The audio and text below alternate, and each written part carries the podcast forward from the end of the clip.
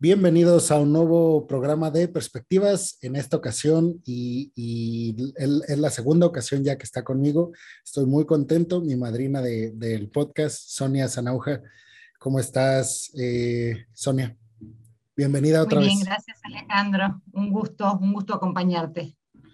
Bueno, pues yo siento que este, pues preguntarte lo que ya te había preguntado la primera vez, que, que en estos dos años que transcurrieron después de la, de la primera entrevista, seguramente cambiaron muchas cosas de las que estás haciendo, o, a lo mejor no tanto, pero platícame en qué andas, qué, qué estás estudiando, y qué estás analizando, cómo van tus terapias, qué hace en este momento Sonia.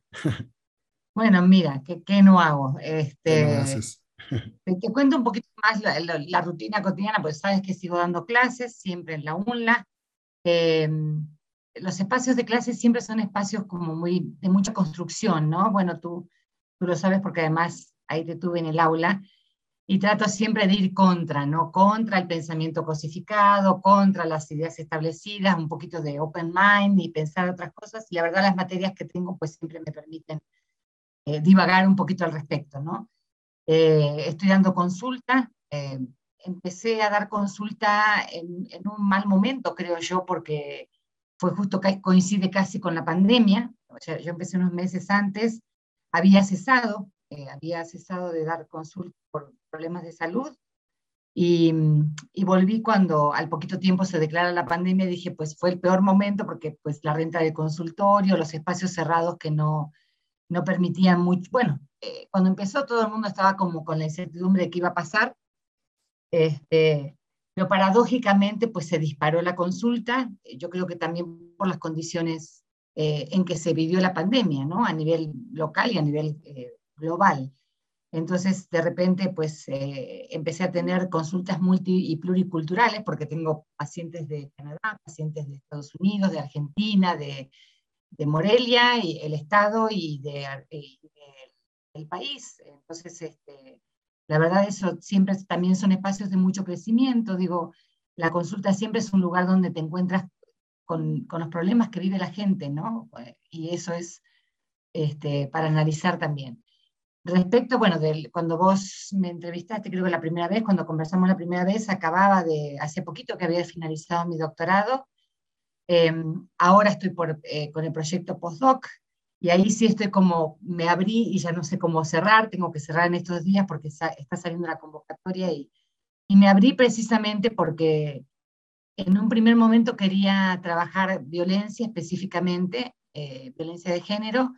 En el, en el proyecto inicial yo había trabajado relatos biográficos y ahí fue sí como el que se da un chapuzón así y no sabe muy bien a dónde está el fondo, ¿no? Si se te ahí, ahí explorar un poquito porque la concepción que yo manejaba metodológica era pues abrirme al relato de vida y ver qué pasaba ahí con la condición de categorías emergentes, sin, digamos, sí, el marco teórico como una orientación, pero más bien quería trabajar esto que creo que te comenté, el, género vivido, ¿no? el género narrado por la, quien lo vive, hace, en este caso por nueve mujeres. ¿no? Y esta, lo que me llamó mucho la atención, que creo que eventualmente si lo charlamos, porque no hubo un solo relato, a pesar de que yo manejé una dispersión de historias de vida, es decir, tuve mujeres jóvenes, mujeres muy grandes, mujeres con formación de posgrado, doctorado, mujeres sin formación que no habían acabado primer grado de primaria, eh, mujeres ricas o mujeres muy acomodadas este, económicamente, mujeres con una eh, vida en, en, lo económico muy, muy precaria, muy vulnerable, extremadamente vulnerable. Este, y esa era la idea, encontrarme con una dispersión de, yo decía, bueno, hacer del, punto de encuentro un punto de dispersión, pero realmente lo que a mí me, dejó azorada en ese momento fue que no había un solo relato que estuviera, eh, que no tuviera relación con la violencia. Y, esto lo venía pensando un poquito, eh, haciendo como el, el calentamiento, para esta charla, eh, y digo, pues finalmente no hay relatos, yo no me he topado con, con, una mujer en mi vida que no haya tenido una instancia de violencia, este, y esto me seguía preocupando, dije, bueno, voy a trabajar eso. La otra que quería hacer, que estoy, esto es lo que estoy sopesando, era elegí nueve mujeres, que más bien, y siempre lo digo como algo que me parece absolutamente significativo, se autoascribieron. O sea, yo comentaba que quería hacer una tesis sobre mujeres, relatos. Me decían, yo puedo ser tu este, entrevistada, y yo decía, pues fantástico, ¿no? Después tuve que ajustar edades, niveles socioeconómicos, un poquito para hacerle el ritual a la ciencia, ¿no? Que, que exige estas cuestiones. Pero la verdad es que fueron autoascriptas, ¿no? O sea, ellas mismas me decían, yo quiero estar en ese trabajo, ¿no? Y en, y en este caso, eh, bueno, estas nueve mujeres, dije, para mí lo mejor, que lo había contemplado incluso para hacerlo, pero menos mal que no lo hice porque fueron 800 páginas de entrevista, o sea, un trabajo que todavía tiene muchísima, muchísimo que dar ¿no? en, el relato biográfico de estas mujeres, pero me surgió la, la inquietud de hacer la, el, el, espejo, y ahora nueve hombres, ¿no? Este, sobre todo porque en los trabajos de género, acabo de estar en una, la, un congreso de la, un coloquio de la UAP, que fue el miércoles, que puse, no, el jueves, perdón, que un trabajo de investigación ahí, bueno, mi trabajo de investigación actual, y, este, y, justamente decíamos eso, era una mesa de género donde éramos todas mujeres, ¿no? Entonces yo decía, por un lado, eh, qué bueno porque es un espacio conquistado en la academia por la mujer, pero por otro lado también es, es un indicador de, de, de, lo áspero, de lo multidimensional, de lo complejo que es la problemática, que no haya hombres que se dediquen a estudiar género o que sean los menos, ¿no? O que el género aparezca como algo de mujeres y no aparezca como algo... Y en ese sentido dije, bueno, pues sí me interesaría trabajar con nueve relatos masculinos, pero la verdad, te, confieso así muy sinceramente y en confianza, dije nueve, estuve dos años para hacer el trabajo de campo. Intensamente, eh, se te mueven muchas cosas cuando estás trabajando en, en, entrevistas a profundidad, convivís en sus espacios, con, en este caso con estas nueve mujeres, te haces amiga, te acercás, ves sus realidades, este, su pasado, su presente, las expectativas que tienen. Es, es, es, maravilloso el trabajo, ¿no? De encontrarse. Yo siempre digo que una ciencia que no trabaje el trabajo de campo, pues la verdad la palabra ciencia no le queda muy acomodada, ¿no?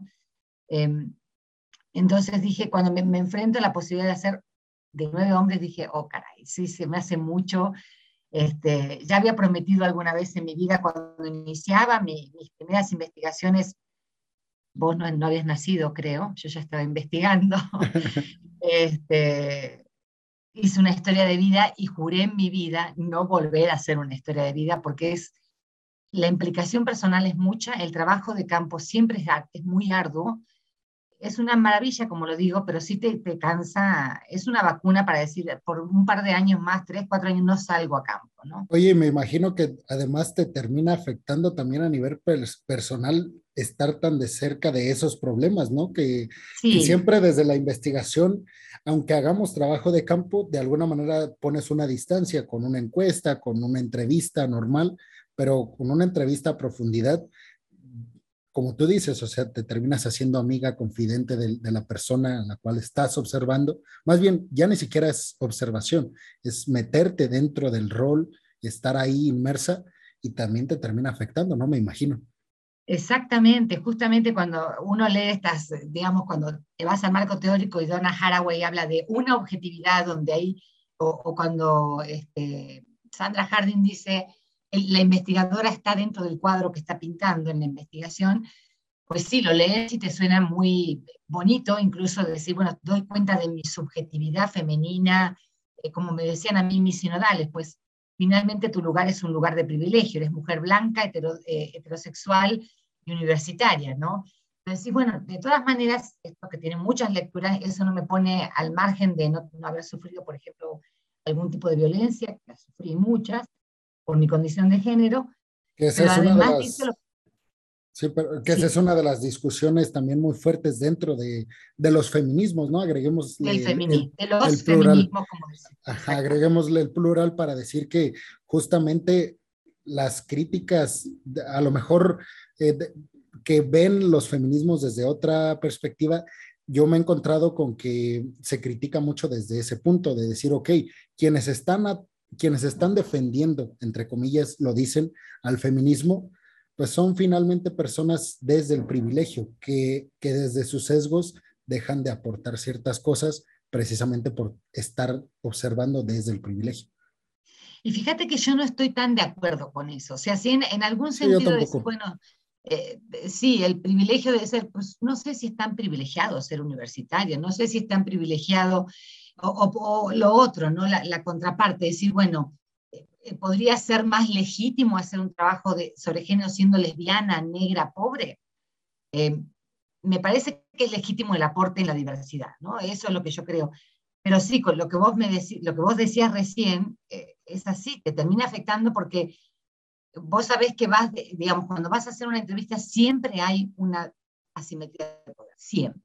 No, y te decía, cada cosa que decís, sabés que tiene, como cada cosa que decían ellas, ¿no? Me afectaba a mí y lo mismo la vuelta, ¿no? Yo trataba de no intervenir y esto lo expliqué, la, la metodología que fue, cuéntame tu vida.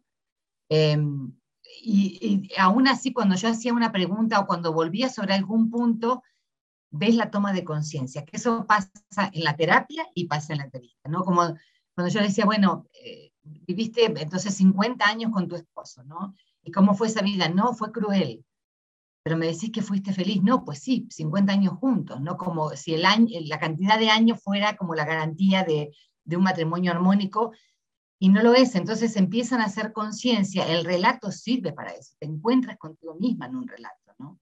Entonces, sí, es fuerte para los dos lados. A mí me dejaron cantidad de cosas y también el temor de decir, bueno, cualquier cosa que yo diga, recuerdo una de, las chicas que entrevisté, una mujer, que me decía, este, estoy mal con mi pareja, ya no sé cómo, cómo mantenerme en esto, pero tú sabes, la presión familiar, los hijos. Y yo le decía, bueno, y, ahí cómo, cómo ¿Qué narrativa tienes para eso? ¿Cómo te contienes en tu propio relato? ¿Por qué eliges estar donde estás, no? Y ella me decía, es que no es elección. Pues, ¿qué hago, no? Tengo hijos, yo no los puedo mantener, mi trabajo es un ingreso muy precario. Y decir, y en el medio del proceso de, las entrevistas, que duró dos años, ella me dice, logré separarme y estoy feliz. Y decís, caray, y eso tuvo que ver con las entrevistas, es decir, tocaste una vida y eh, como cualquier punto de, intersección también es un punto de fuga, ¿no? Y sí, hay mucha responsabilidad compartida, hay, hay mucho entender las historias de vida desde otro lugar que no es el propio. Eh, es fuerte en todo sentido, el trabajo de campo siempre es muy fuerte. Pero digo, pues vivir también es fuerte, ¿no? Y uno anda viviendo siempre, entonces deja de hacerlo. Fíjate, ahorita que me decías esto, eh, me acordé, porque justo es algo que me enteré gracias a, una anécdota de mi mamá que ella sin saber, sin saber que para mí iba a ser algo significativo, ella contándome una anécdota desde lo gracioso para ella, este, me decía que cuando ella estaba niña, escuchaba a mi abuelita platicar con sus amigas ahí afuera de la casa, en la calle, en la acera, y, decían que la, la forma de saludarse de las señoras en el pueblo era, hola, ¿cómo estás? Eh, ¿Sufres? Y, y, la respuesta era, sí, sí, sí sufro, o no, no sufro. Eh, gracias a Dios no sufro. Esa pregunta iba encaminada a si te había ido bien o mal con la persona que te había tocado estar.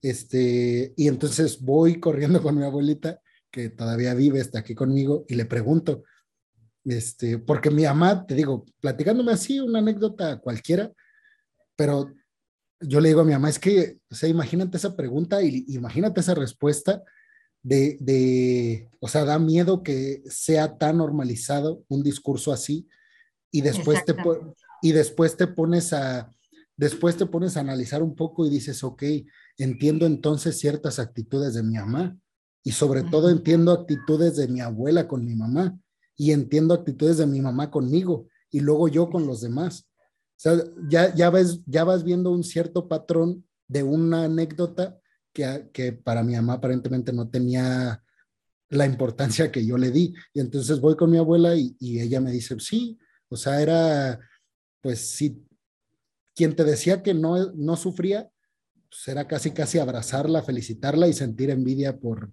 por esa mujer, porque era la suerte que le había tocado. Exactamente, exactamente, sí. Este, así es, Alejandro. Entonces, me, parece que vos tocas un, punto ahí central, que es la normalización, ¿no? Yo, ahora que te contaba en el coloquio, fue en algún momento que siempre sale, te dicen, bueno, desde tu lugar como investigadora de género, hubo dos trabajos más muy interesantes, uno desde la literatura y otro de los, el abordaje desde la fake news. Justamente lo que te preguntan siempre, bueno, ¿y cómo hacemos para, que, para caminar hacia una sociedad más justa, más equitativa, más igualitaria?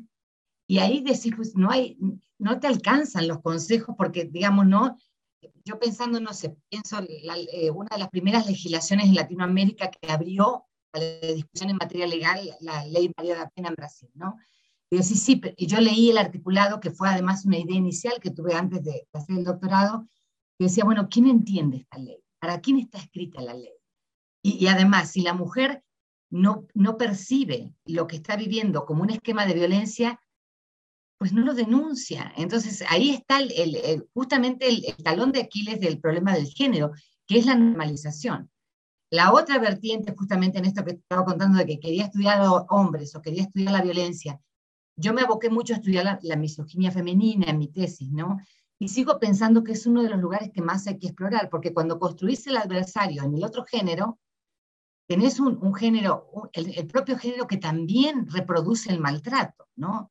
esto que digo siempre, bueno, ¿quiénes preparan culturalmente a los hombres para, para, esgrimir naturalmente dispositivos de subyugación de género? Pues las madres, ¿sí? Ahora hace poquito acá, así, y que digo, la vida cotidiana es, es un laboratorio, ¿no?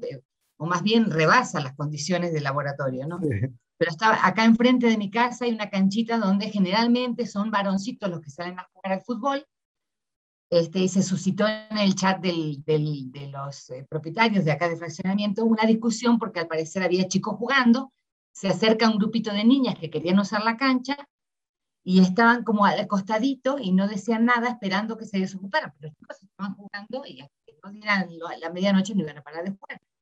Entonces, un hombre creo que eh, toma el celular y dice, hay un grupo de niñas que quiere jugar, pobrecitas, entonces este, hay que darles el espacio, mientras los adultos intercambiaban, no, bueno, hay que hacer un reglamento porque esto no puede pasar, las niñas también tienen derecho.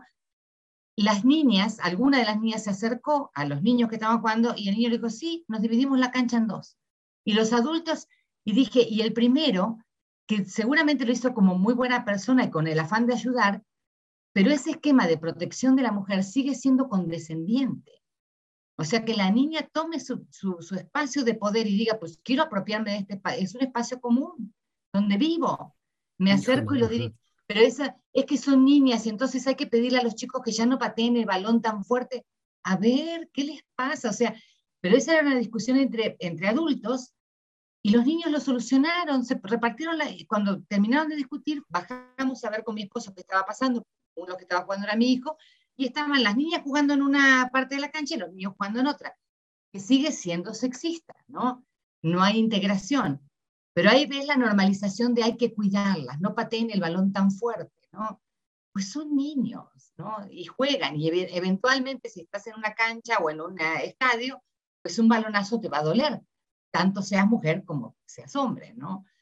Eh, entonces ahí vas. Fíjate, ahí tocas un tema que, que en la actualidad nos llevaría a preguntarnos eh, la, pregunta del millón, ¿no? ¿Existe patriarcado? Y si lo existe, ¿qué, ¿qué aspectos están marcados en ciertos roles sociales, en ciertos aspectos sociales? Porque también yo, yo concuerdo totalmente en eso y, por ejemplo, cuando, cuando entró Joe Biden a la presidencia de Estados Unidos, se hablaba mucho de Kamala Harris. Y de Kamala Harris, a mí me molestaba, pero la verdad sí da miedo siempre, o bueno, ese es yo la, yo trato de luchar contra eso, pero sí da miedo emitir una opinión, un juicio sobre algo que tenga que ver con feminismo siendo hombre.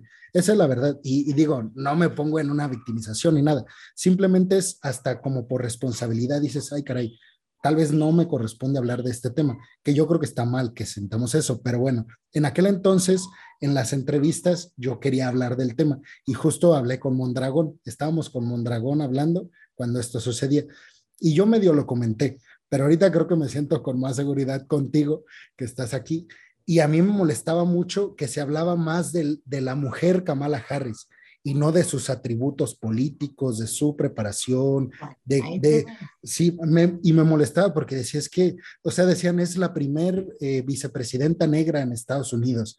Y era, eso no importa, o sea, lo que importa es que Kamala Harris es una súper política que está súper preparada y que se ganó ese lugar no por ser mujer y negra, sino por todos los atributos que seguramente le costaron infinidad de esfuerzos lograr. Y creo que eso se repite. pero justamente eso es lo que está de fondo. Eh, lo que vos decís, bueno, quizás a la mujer le cueste mucho más porque son espacios que están todavía, algunos eh, en gran parte vedados para la mujer. Mira, se me vienen dos o tres cosas a la cabeza justo con esto que estás contando. Precisamente, ah, yo digo, lo digo de manera más burda, contigo lo voy a decir de manera más políticamente correcta. A mí me molesta mucho la aportación de anatomía. Lo digo con el nombre efectivo del órgano femenino, ¿no? Aportación de... Y, y, es, brutal, pero pues en eso quiero, o, mi interés es movilizar, tanto en el aula como en la terapia, como en los espacios donde estoy conviviendo, porque me parece que ahí es donde hay que cambiar las políticas. En la vida misma. A mí me molestaría mucho que me dijeran, ah, es que cubres una cuota porque eres la cuota femenina, o llegas Hace poco en una universidad privada de acá había una, un debate acerca de si dejaban en un cargo directivo a un hombre o a una mujer y decidieron dejar a la mujer por su condición de género. Y digo, pero es que ese es, el, ese es la, precisamente el motivo por el, por el cual se comete un feminicidio, por su condición de género. Entonces, si también la vamos, le vamos a dar un puesto por su condición de género, aunque no tenga las virtudes, entonces estamos cayendo en lo mismo, ¿no? Y esto es lo que digo, es, tan compleja la problemática. Y lo que vos decís, también lo dice mi esposo, por ejemplo. A mí a veces me da miedo hablar porque finalmente no, pareciera ser que siempre no sos, nunca sos una voz autorizada, cuando el género nos compete a todos, ¿sí? O eso debiera pasar, ¿no? Sin embargo, sigue siendo, mira, la otra vez también buscando yo espacios para hacer mi postdoctorado, habría las, este, la composición académica de varios doctorados de una universidad local, ¿no? Pública y tenés 80% hombres y 20% mujeres. Y eso es, te sacude hasta visualmente. Yo veía la fotito, el, currículum y decía, pues sí, no hay forma en que eso no te interpele de alguna manera. Porque ¿por qué las mujeres no, no llegan? En mi caso, por ejemplo, pude hacer el doctorado después de terminar de criar mis hijos, y lo digo, porque así son las condiciones, ¿sí? Porque también yo puedo decir, fue una elección, quizás una elección con la presión de ser mujer, ¿no? porque aprendí a ser madre desde que era, tenía tres años, ¿no? Me ponían bebés, me daban bebés, me enseñaban a cambiarle los pañales. Mi mamá era una mujer muy, muy extremadamente machista. Este, este, de hecho, cuando me dijo que vas a estudiar, mamá, voy a estudiar psicología, y me dijo, ¿y para qué si te vas a casar? Dije, ¿y eso qué, no? Este, pero bueno, pero esta es la condición que tenemos ahora. Entonces, me parece que estamos en una época de transición. No se ha conquistado poco, Alejandro, creo que se ha conquistado mucho. Sí, yo también creo. Pero a veces es mucho formalmente, es mucho de forma, ¿no? Yo decía, bueno, toda la cuestión del transporte público de separación de géneros, toda la cuestión legal, ¿a quién le llega eso? ¿A la mujer indígena o a la mujer no indígena que, que, ni siquiera tiene para, salvar su vida cotidiana que se hace cargo de los hijos porque el, esposo o la pareja, si es pareja mujer o pareja hombre, no está o no la ayuda, y es jefa de hogar y, no tiene ni siquiera la posibilidad de asistir o de educarse formalmente, entonces también se restringen sus posibilidades de empoderamiento, pues no les llega, ¿no? Entonces, la, yo creo que la condición de género, a veces cuando pienso, bueno, ¿cómo, ¿cómo cambiar esto? Pues es una revolución cultural de raíz, ¿no? Y en eso, aún así, a pesar mío, las mujeres estamos más implicadas todavía, porque la crianza de los niños sigue siendo un asunto de mujeres, ¿no? Y porque si te decides hacer otra cosa, probablemente quienes te condenen sean más las mujeres, precisamente. Porque hemos, nos hemos, lo que vos decís, nos hemos tragado el monstruo, ¿no? Hemos introyectado ese patrón.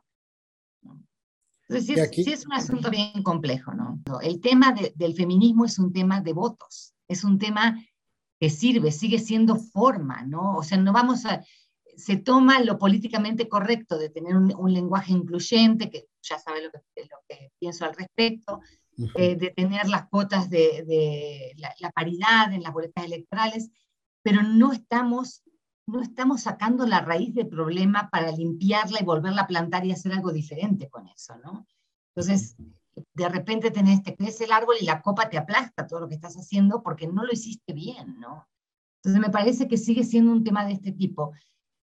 Yo cuando, cuando vine a México, me, la verdad, y lo digo, entre muchas cosas que me choquearon culturalmente, porque es una cultura eh, bastante diferente de la de Argentina en muchos sentidos, eh, yo siempre digo, bueno, eh, decían, bueno, hay mucha corrupción en México. Y yo me iba y me fijaba, porque tengo este, vicio profesional o de formación profesional de checar estadísticas, y, me, consultaba estadísticas de Latinoamérica y hay más corrupción en Argentina.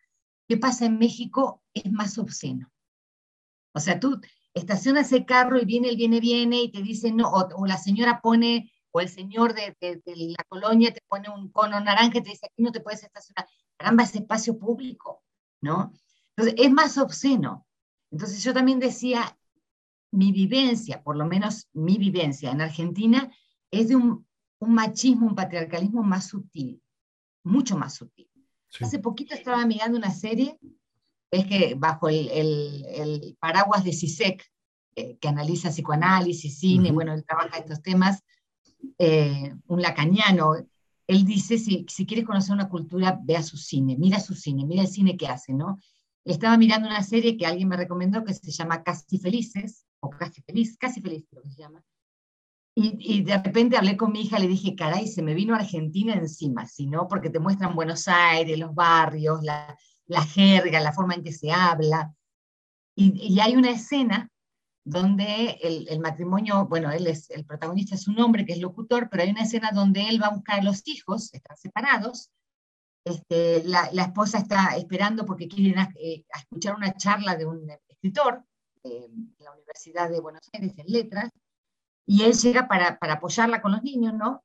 Hasta esta imagen es, él llega para apoyarla con sus niños, ¿no? Porque ella quiere salir del entorno doméstico, quiere empezar a estudiar, quiere... Entonces, ella le dice, oye, te dije a las 8. No, me dijiste a las 9, no te dije a las 8. Bueno, la cuestión es que empiezan a discutir y él le dice, no, perdón, me equivoqué, pensé que eran las 9. Entonces, bueno, no importa, acá te dejo los niños y me voy. Y se va y cierra el edificio y se quedan encerrados. Entonces llega a su charla y el esposo está marcándole, oye, estamos encerrados, no podemos salir. ¿Te puedes volver? Y le dice, no, vine a hacer mis cosas, arreglátelas, no sé, cuando salga un vecino o llamarle al conserje del edificio. No, pero eh, espera que Gastón está dormido en el piso, los hijos, ¿no?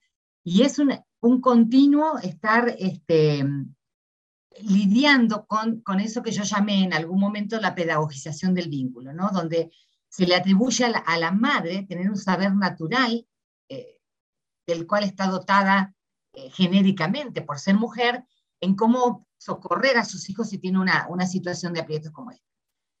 Para hacértela corto, termina volviéndose de la charla, no, no puede escuchar la charla, se vuelve en un taxi, atraviesa el tráfico terrible de Buenos Aires, va llegando y lo ve salir con los hijos cargados porque alguien le abrió la puerta.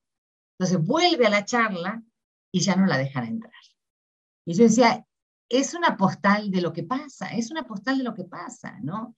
Ese mismo día voy a la universidad a dar una clase, salgo a las 5 corriendo, trabajo en el mismo lugar donde trabaja mi esposo, que me dice, oye, tengo una reunión hasta las 7 y media, me voy a casa porque está el niño, el niño en casa, ¿no? Ya llegó el niño a casa, entonces me vine corriendo y ahí en ese momento me quedé, digo, ¿y por qué yo me vuelvo corriendo y él naturalmente me dice que en mi caso, la verdad, no me quejo, porque si yo le hubiese dicho, mira, tengo una conferencia hasta las 8, me hubiese dicho, nos arreglamos, yo, te, yo voy para la casa, pero, pero lo tenemos tan normal que para mí la prisa de llegar a cubrir la ausencia es mucha, y para él el relajamiento de decir, pues tengo una reunión y voy a salir tarde, también es mucho.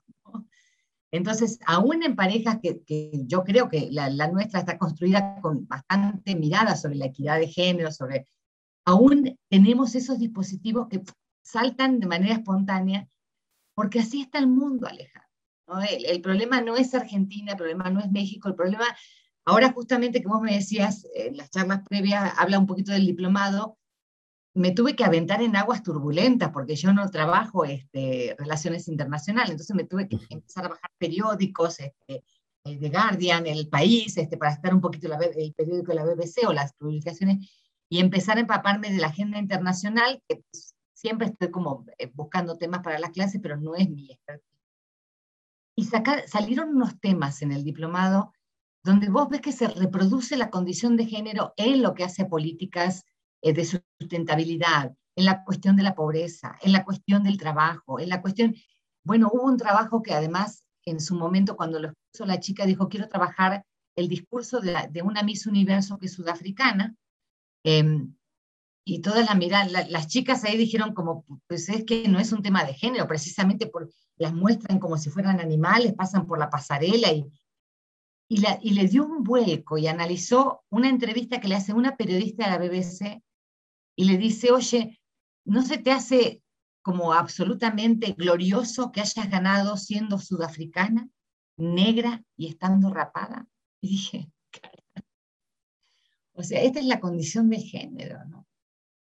Esta es la condición de género y nos atraviesa cotidianamente y hasta que no empecemos a desnormalizar, a desnaturalizar, hasta que no haya incluso una política que prevea permisos por paternidad, eh, guarderías que atiendan a, padres solteros, ¿no? El tema de, de, la mujer anclada al espacio de su casa, con una vida satelital respecto a la de sus hijos. Esto que yo te digo, encontrarte con una eh, una, un staff de catedráticos del cual 80% son hombres, pero no porque la mujer no tenga condición, sino porque a veces tenemos que postergar por nuestra propia biografía, ¿no? Por los hijos, la casa, la atención. Incluso tú lo sabrás, pues la atención de las personas mayores, ¿no?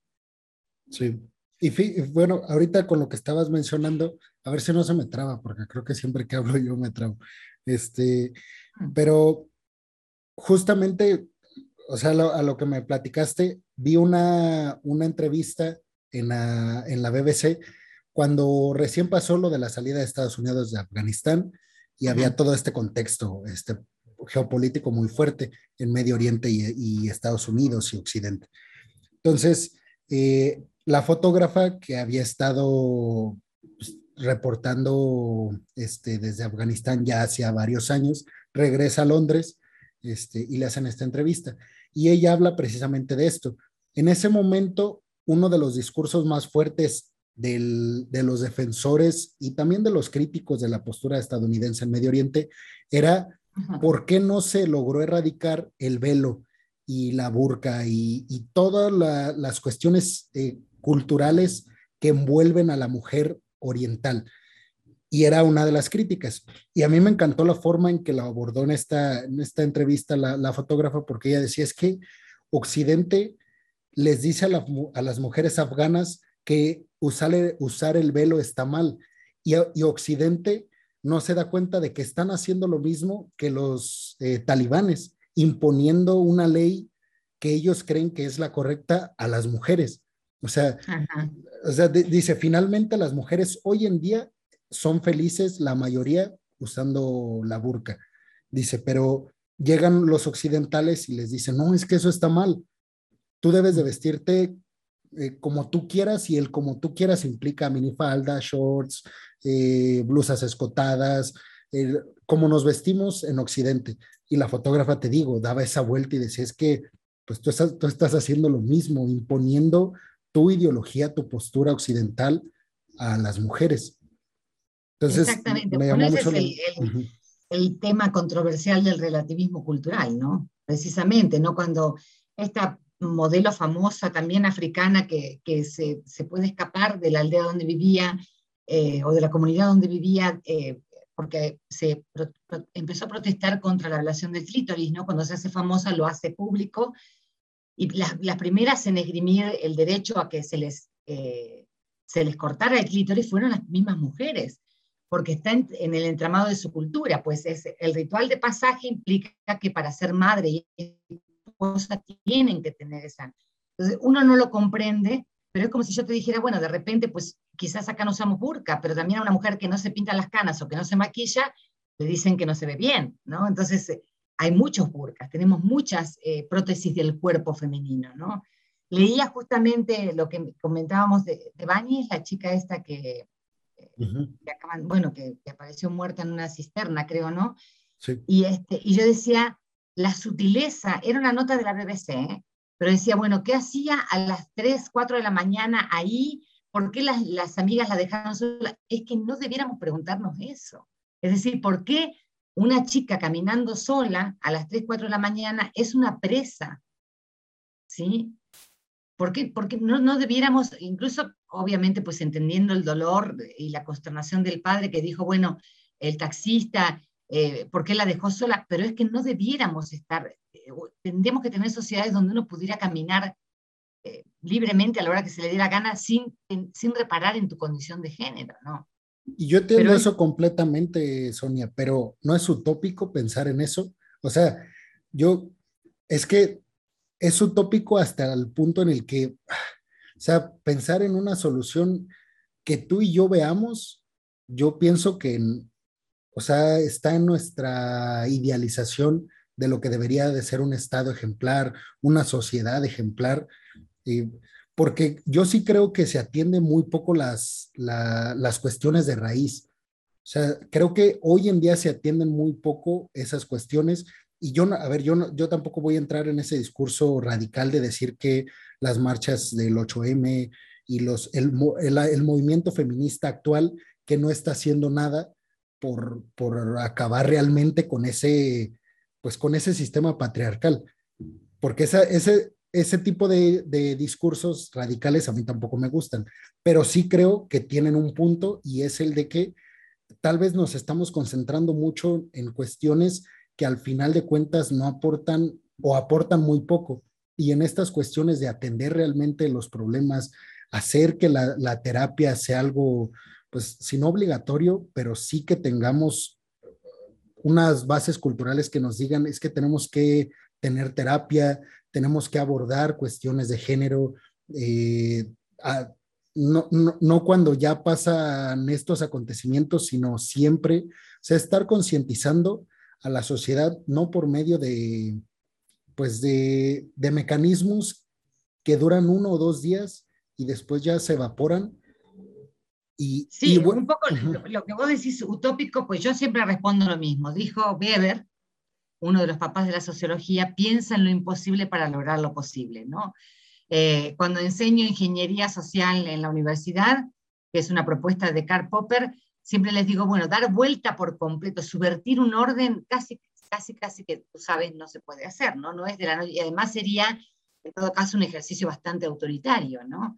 Sin embargo, sí creo en la ingeniería social fragmentaria, en que podés ir cambiando determinadas condiciones para que vivamos una vida más plena. Pero mira, justamente se me disparó ahora en una de las terapias, un chico, un paciente, tengo algo eh, eh, que mis colegas terapeutas dicen que es muy raro, tengo la mayoría de pacientes hombres y jóvenes, ¿no? Eh, que es muy raro porque sí, generalmente la, la terapia también hay una condición de género, también más, más las mujeres que los hombres, pero en mi caso atiendo más chicos y jóvenes, realmente bastante jóvenes, ¿no? Me decía uno que se estaba preguntando él acerca de, si existía la bondad o la, o la maldad eh, naturalmente en el hombre, ¿no? Esto que Rousseau y Hobbes eh, en su momento también esgrimieron, ¿no?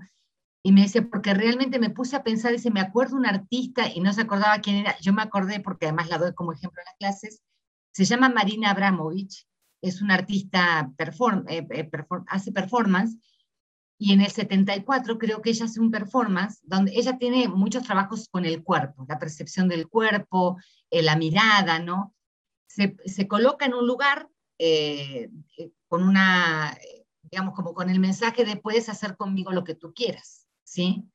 Una mujer que se pone frente a los, al, al, todo social diciéndole al otro, tú puedes hacer conmigo lo que quieras. Entonces, en, en cuanto se inicia la performance que es pública, la gente se acerca, la hace reír, la toca, este, empiezan como tímidamente, pero llega un momento en que la gente se acerca a quemarla, con, sobre todo hombres, a quemarla con cigarros, a tocarle los senos, a cortarla, ¿no?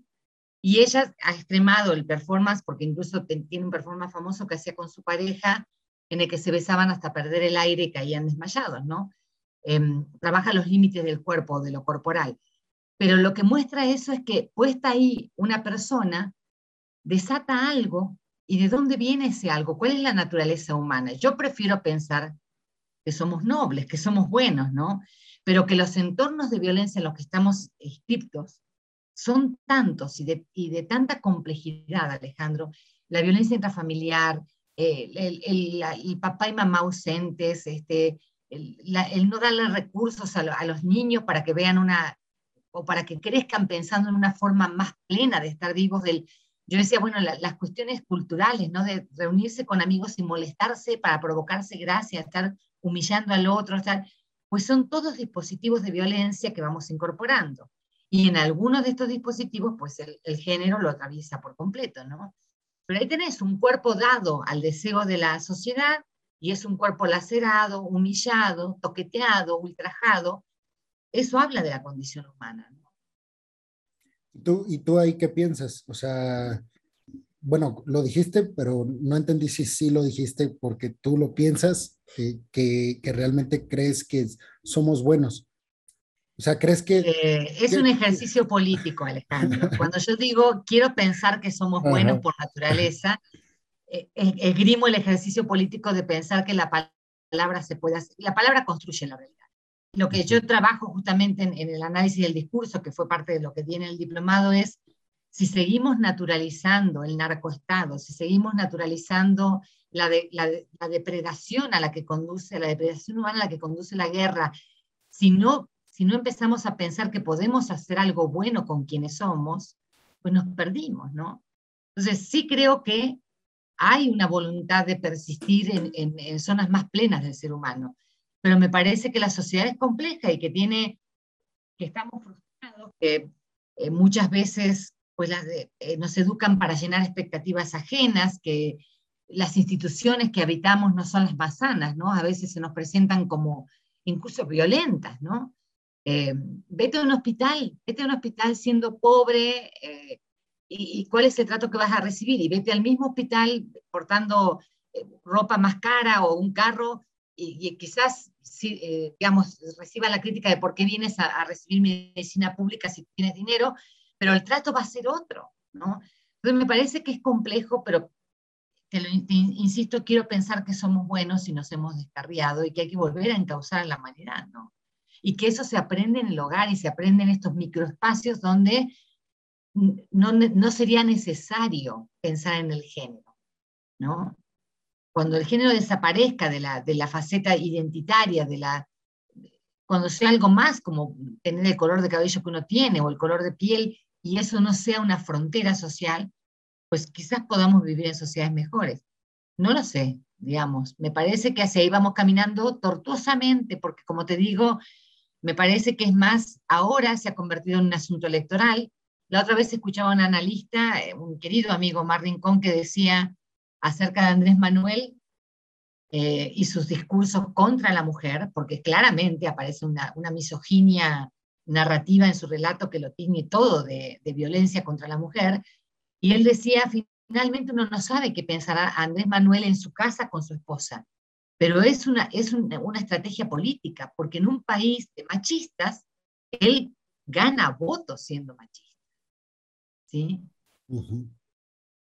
Entonces, sí es, compleja, la condición humana es muy compleja, Alejandro. Vaya a saber hasta a dónde, a qué orilla nos llevarán las luchas que estamos dando, pero a mí me gustaría decir, por lo menos que, que haya estos espacios, y te felicito por eso, donde podamos pensar ir más allá de la forma, ¿no? No, no es una cuestión de forma, son cuestiones humanas, ¿no? Finalmente humanos, habitar la piel humana con mayor dignidad, ¿no? En esta, hubo un tiempo que te confieso, yo sí me metí mucho con el feminismo, porque tomé una materia de teoría social en el ITESO, y, y una de las ramas, pues por supuesto, era el feminismo que teníamos que estudiar, pero, o sea, le dedicamos dos sesiones. Entonces era más como un mapeo pequeño de lo, que había ahí y ya después continuar. Y yo me metí mucho con Simón de Beauvoir porque ah, como que era la criticada, en el sentido de es la que revolucionó, pero al mismo tiempo, o sea, la que revolucionó para bien, según un discurso, pero al mismo tiempo la que al, o la que al mismo tiempo eh, fijó ciertos paradigmas que hoy en día dicen no les ayuda tanto al feminismo. Entonces, una de las cosas que, que, se le critica alrededor es, por supuesto, esta relatividad de, de, lo que significa ser hombre o mujer, o la relatividad del género, mejor dicho. Tú ahí, ahí me gustaría conocer tu opinión, porque si bien es cierto que uno debería de tener derecho, uno de los derechos fundamentales debería de ser, pues yo, yo individuo, y sí un sujeto, pero también individuo, poderme percibir como yo quiera. Pero después está la parte de la responsabilidad social. ¿Qué tanta responsabilidad social tienen los demás de también percibirme de la forma en que yo me estoy percibiendo? Si va en contra de las percepciones que tenemos preconcebidas o que tenemos a priori o con las que hemos crecido naturalmente, entre comillas. Entonces, ahí tú cómo lo ves? Eh, ¿Ves un cierto desorden hasta cierto punto que perjudica más que ayudar al feminismo actual o crees que es algo que, está ayudando más que perjudicando a los feminismos, esta relatividad del género? Mira, a mí me parece, bueno, hay como varias cuestiones, haces una pregunta muy difícil, pero bueno, un poco lo que vos decís de Simón de Beauvoir, bueno, después se la criticó por, finalmente por una postura esencialista, ¿no? ¿Qué es la mujer? ¿no? Este, no existe la mujer, ¿no? Ni el segundo sexo, ni esto de la mujer como desde un punto de vista esencial, esto nos corresponde por ser mujer o, estamos anatómicamente determinadas o me parece que, que lo que yo rescataría lo que vos decís, pues cada uno tiene derecho a percibirse como le dé la gana, ¿no? Y en la medida en que eso no implique un atentado contra el otro en ningún sentido, pues debería ser completamente respetado, ¿sí?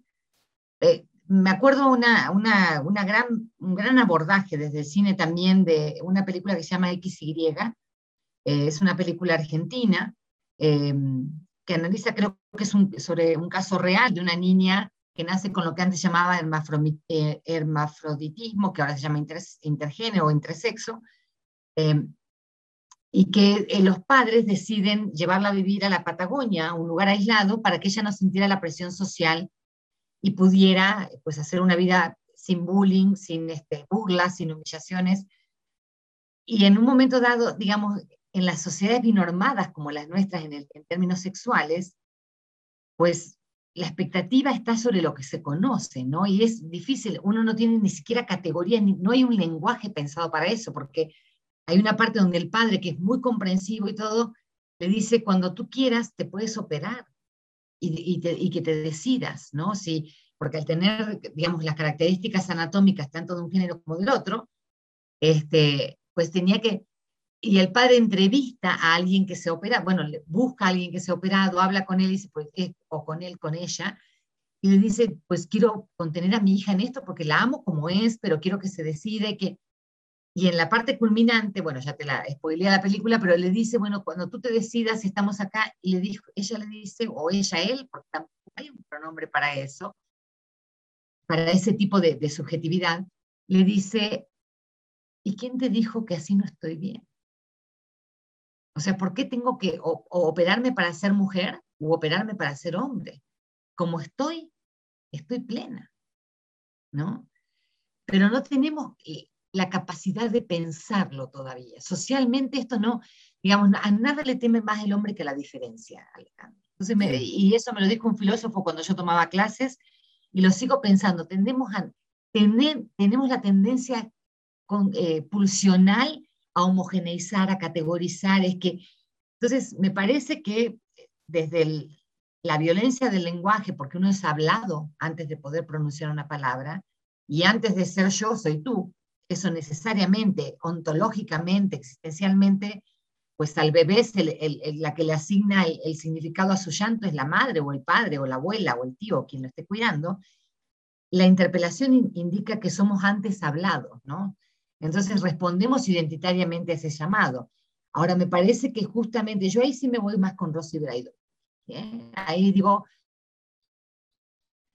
eh, la, la, identidad es este, digamos, es cambiante, mutante, una identidad mutante. Hoy por hoy soy esto. La verdad me sorprendía mi propio hijo diciéndome, todavía no me decido si quiero tener una pareja hombre o una pareja mujer. Que para él sea un tema de, en el que tenga que detenerse a pensar, pues es un indicador de nuestros tiempos, ¿no? Ya no aparece, digamos, como la normatividad tan establecida de soy varoncito, anatómicamente varoncito, ¿no? O, o socialmente reconocido, tengo que tener este, él mismo se lo pregunta, bueno, ¿qué será, no? Me decido por esto, me decido por aquello, y hasta yo le dije, y ni, ni siquiera te tienes que decidir, o sea, tú deja que la vida te ponga donde te tiene que poner y tú puedas vivir plenamente la decisión que tengas que tomar en el momento en que tú sientas que tienes que decidir algo, ¿no?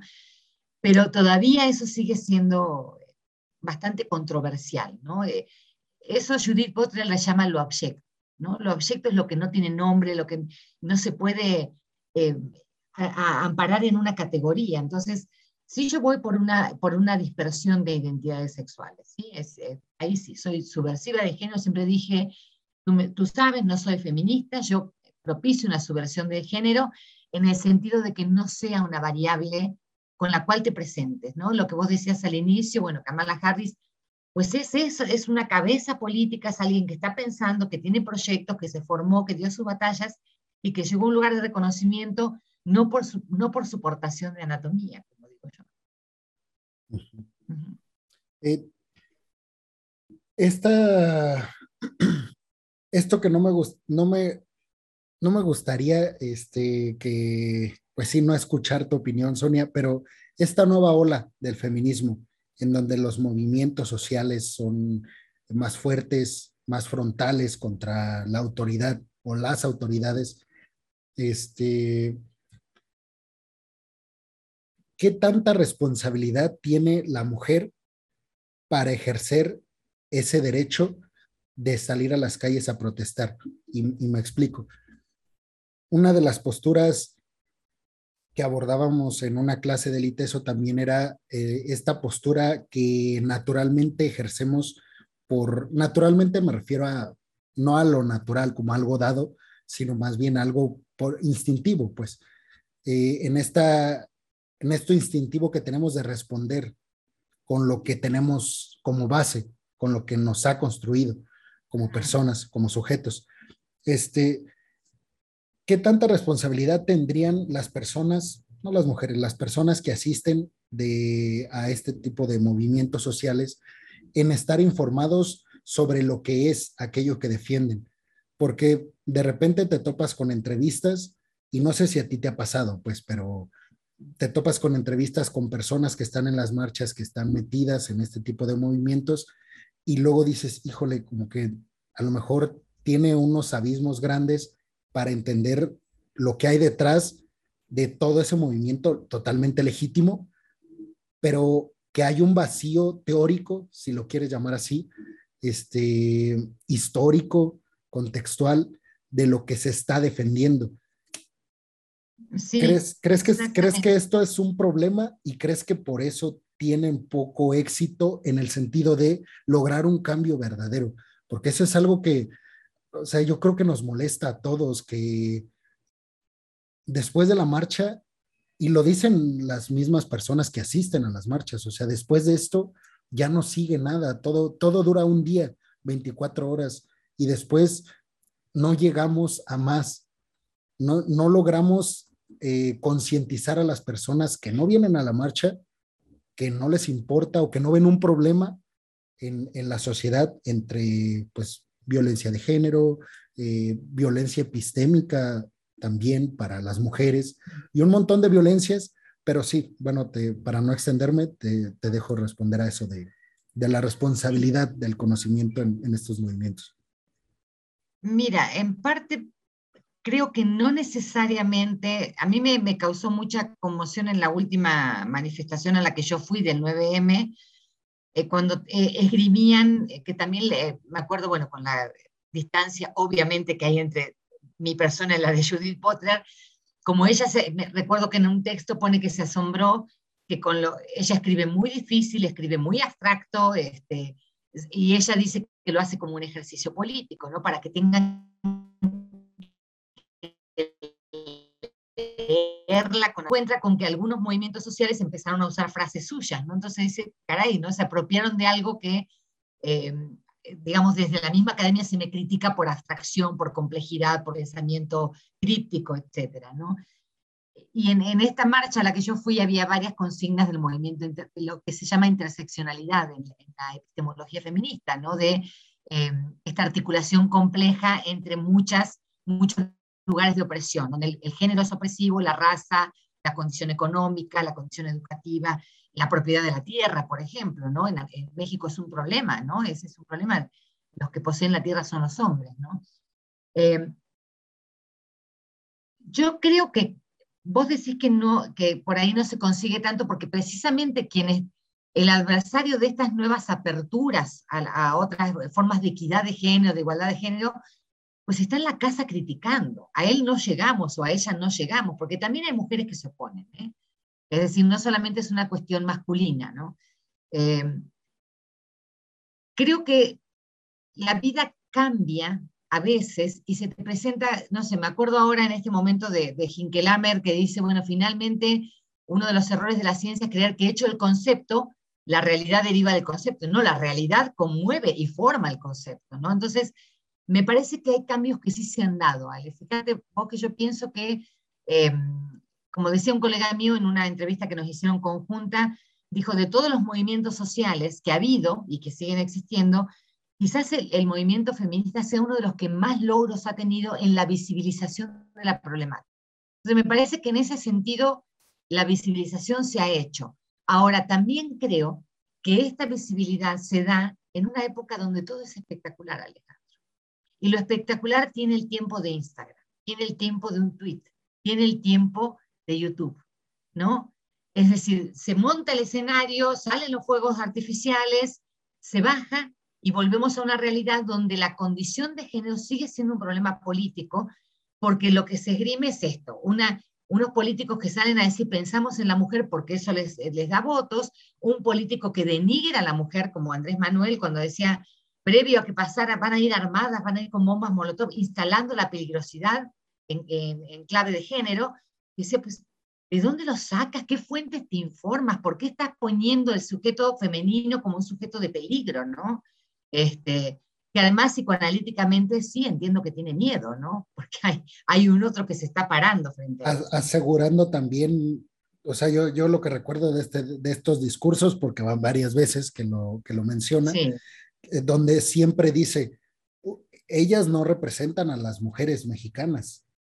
este, este, grupo no representa, no, y siempre lo dice como, o sea, no, no quiero que se confundan, ellas no las representan bueno, los discursos desde el poder y con el autoritarismo que tiene, pues finalmente tampoco me representa lo que él está diciendo, a mí como mujer mexicana, digo, mexicana por elección en mi caso, pero mexicana al fin, ¿no? Eh, me parece que la visibilidad está hecha, me parece que empezamos ya, no sé, si te vas a la, yo lo dato en, en el siglo XVII, cuando este, Marie de Gournay iba a las salas literarias a escribir acerca de la igualdad del hombre y la mujer, no es un fenómeno actual. Ha habido mujeres en la historia que vienen luchando por una condición de igualdad. Ahora, me parece también que esto que vos decís tiene que aparecer en el salón de clases, desde, la, desde el kinder, en el seno familiar, ¿sí? Este, que esos son los lugares donde tenemos que politizar la cuestión del género.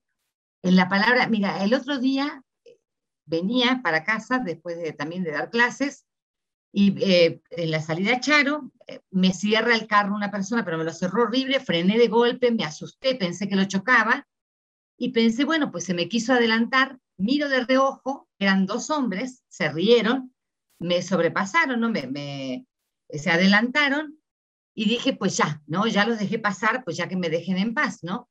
Pues me fueron siguiendo desde la salida a Charo hasta donde yo vivo, que es Tres Marías, unos 10 minutos, cerrándome continuamente el paso y me hacían frenar de golpe y cuando se me ponían adelante me frenaban para que yo lo comenté en un grupo y pregunté qué es esto, porque en algún momento dije, pues me voy a parar a decirles que qué onda, pero ahí es donde, ahí es donde toma cuerpo la condición femenina. Eran dos hombres, ¿sale? Y me dio miedo.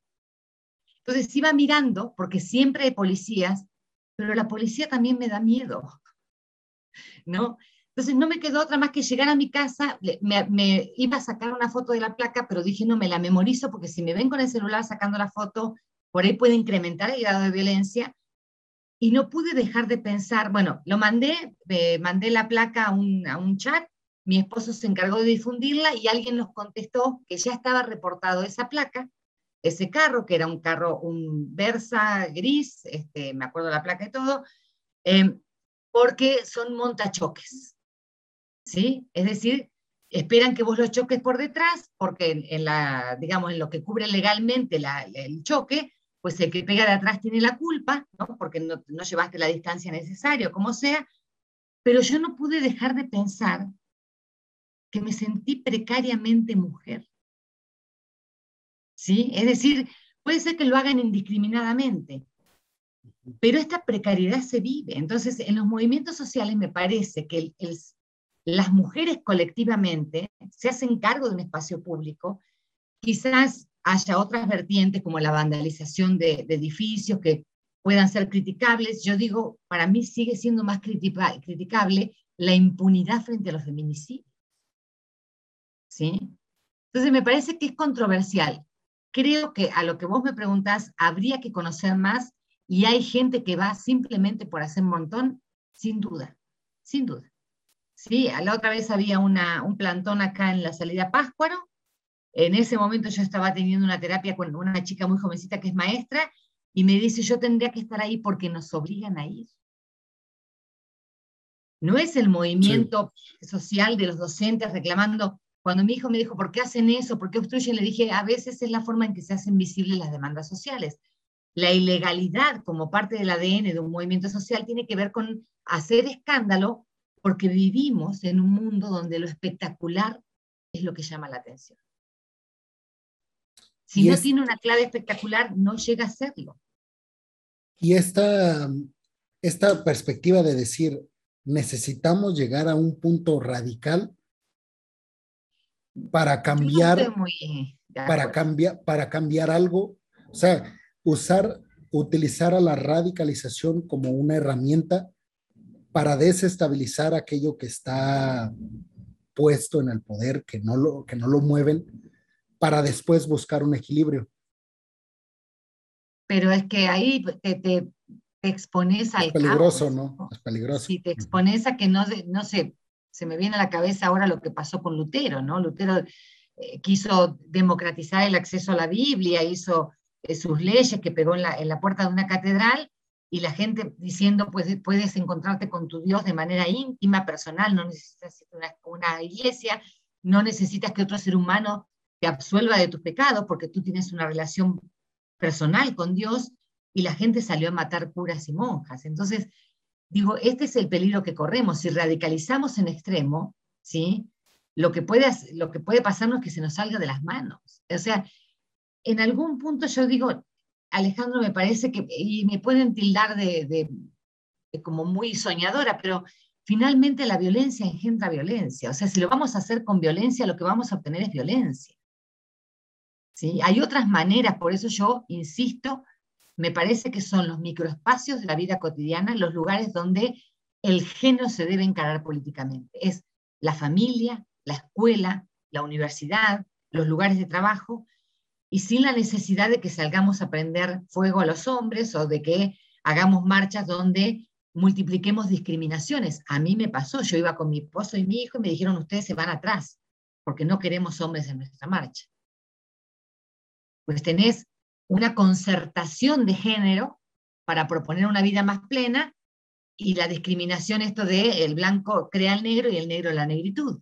Entonces, si, si sumamos violencia, pues vamos a caminar a sociedades cada vez más violentas, que parecía ser, es lo que nos está ocurriendo.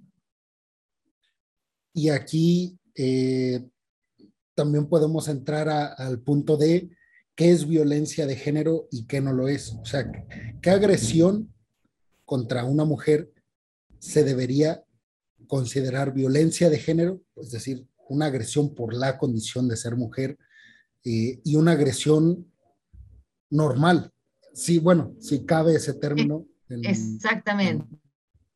sí, dije, bueno, una de las cosas que te dije al inicio es que, pues yo quiero empezar a estudiar la, la violencia. Dije, ¿qué es la violencia? Porque también digamos, recuerdo una campaña que se hizo que me pareció magnífica en la Ciudad de México cuando yo llevaba poco tiempo viviendo, recién llegaba de Argentina, que eran eh, espectaculares, que mostraban un rostro de una mujer.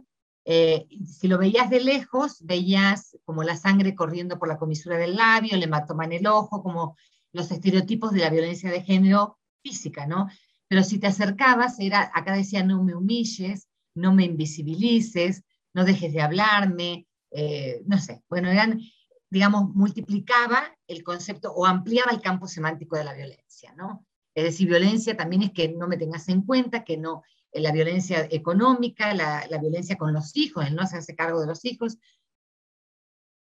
Habría que, que, digamos, a medida que avanza, o digo, no sé si evoluciona, la verdad que yo en ese sentido creo que a veces involucionamos eh, o, tenemos marchas y contramarchas, ¿no?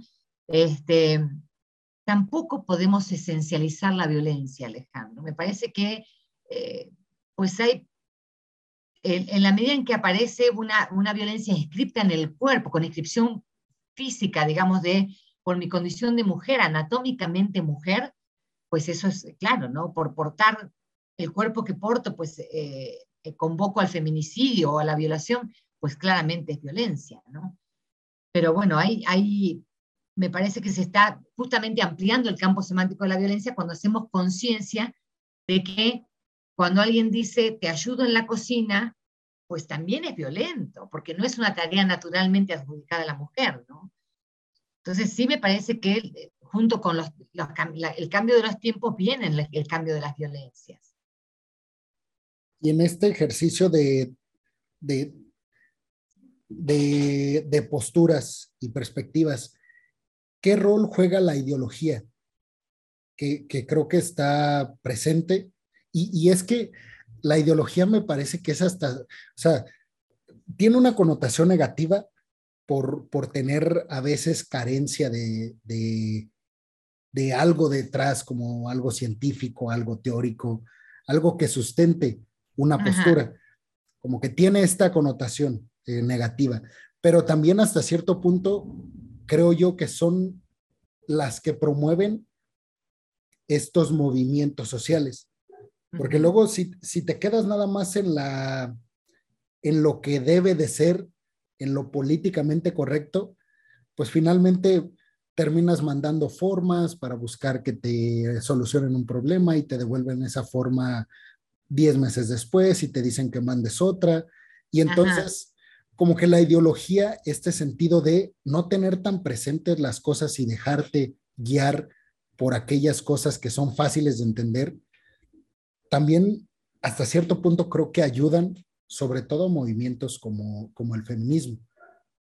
Pues sí, eh, bueno, eh, con, yo la verdad siempre discuto con esta, o, me presento como controversialmente frente a la ideología porque la idea de que la ideología es engañosa, que viene de algunas lecturas de Karl Marx o, de Hegel incluso, ¿no? Donde la, ideología es como lo, no sé, en la caverna de Platón, las, sombras, ¿no? Lo que ves borroso, lo que no.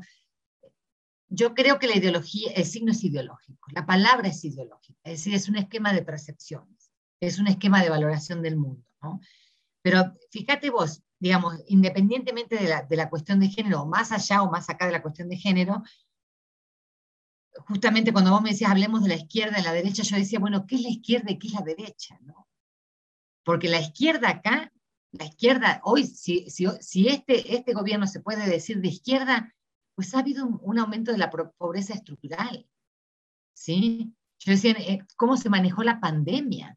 La pandemia, finalmente, como cualquier eh, crisis que emerja desde lo social, le pega siempre a los sectores más vulnerables hubo un cobijo de esos sectores más vulnerables desde una izquierda que se dice, o desde una ideología que se dice más social o más humana o más comprensiva o, más, o con mayor distribución, pues no la hubo, Alejandro. Entonces, me parece, yo siempre digo, pues sí, estoy de acuerdo, todo es ideológico, la palabra es ideológica, el acto es ideológico, el cuerpo es ideológico, no hay nada que sea prediscursivo, pero entonces, ¿de qué hablamos cuando hablamos de izquierda y de derecha? ¿De qué hablamos cuando hablamos de feminismo? ¿De qué hablamos cuando hablamos de radicalismo? Me parece, nuevamente, como te dije antes, que hay que buscar puntos de concertación, ¿no? que si el horizonte es una vida más plena, pues empecemos a, pensarla como posible, por más que suene utópico, ¿no? Eso creo. Eh, para mi tesis estoy, hice como un, un marco teórico, creo yo, bastante peculiar, porque me traje sobre todo muchos conceptos políticos para estudiar migración. Y, es algo que me han pues criticado mis profes hasta, cierto punto, no, no algo que me invalide pues la investigación, pero es como te va a costar trabajo, hay conceptos que se adaptan mejor, pero bueno, uno es el significante vacío de, de la Clau, por cierto, es, ajá, que es argentino, este, ideología, pero a partir de Gramsci, hegemonía también a partir de Gramsci, y tal vez el concepto cultural, o bueno, más cultural y que le quedaría más al migrante es el de identidad o identidades de Stuart Hall. Este, entonces construí un marco teórico con estos conceptos que se nutren obviamente de algunos otros, pero digamos que esos son los, los conceptos, los, los, los grandes pilares del marco teórico. Y lo que yo me encontré ahorita, porque lo apunté aquí, no quería dejarlo pasar, cuando tú me hablabas de que nos daba miedo lo, lo desconocido, lo que es nombrar aquello con palabras que a lo mejor no tenemos concebidas. Este, y justamente me acordé de la postura de Stuart Hall, donde él obviamente ve a la, identidad como un elemento desde, la, desde, la, eh, desde el constructivismo, es decir, algo que no está fijo, algo que no está dado, algo que, que es esencial, pero por momentos, y, no, es, no, es no es esencialismo puro en el sentido de que no puede cambiar, simplemente se fijan, se fijan ciertos eh, patrones del concepto, pero mañana cambian. O sea, hoy se fijaron, hoy son esencialistas, pero mañana dejan de serlo.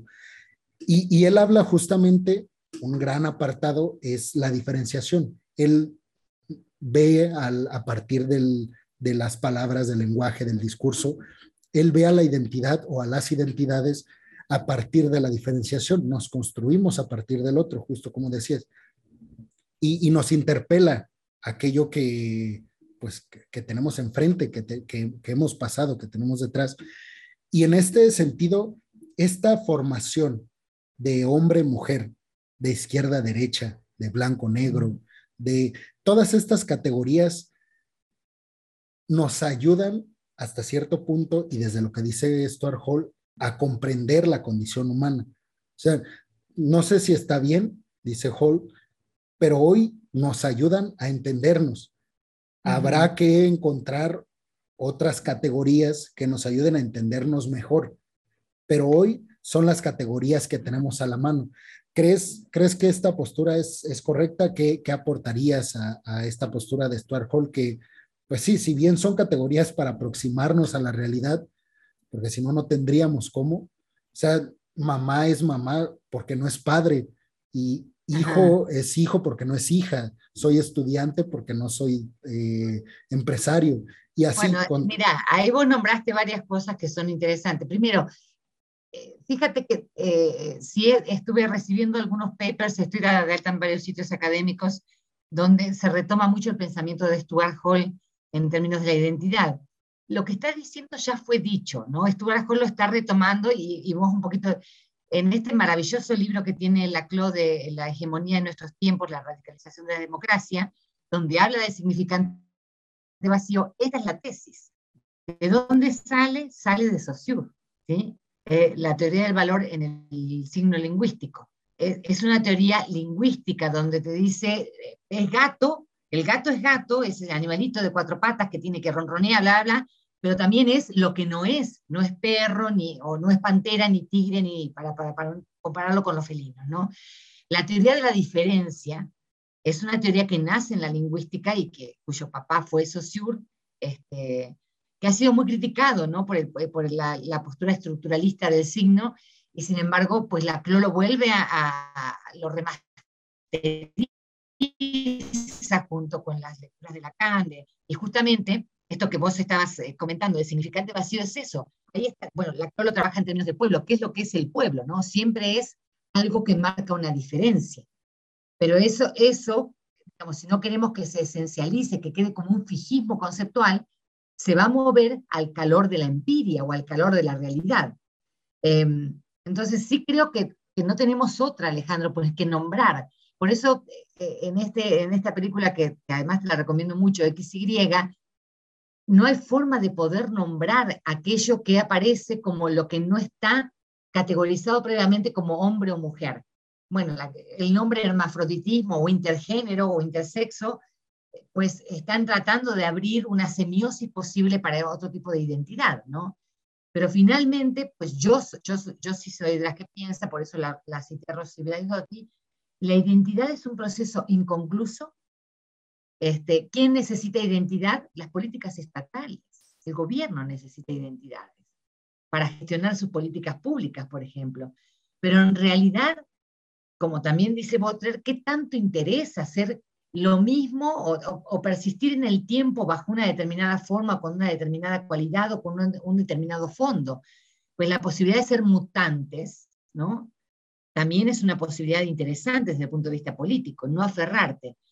Ahí te recomiendo que para tu marco teórico, si querés hacerme acordar, hay un texto de, me parece que se llama Begoña, la, autora, que retoma la filosofía, la, dialéctica negativa de Adorno y que dice, bueno, hecho el concepto, piensa el contraconcepto, es decir, el concepto contra el concepto para ir trabajando precisamente, eh, Adorno está hablando del concepto de identidad, bueno, no está hablando del concepto de identidad, está hablando de la vivencia de la identidad, la experiencia de la identidad.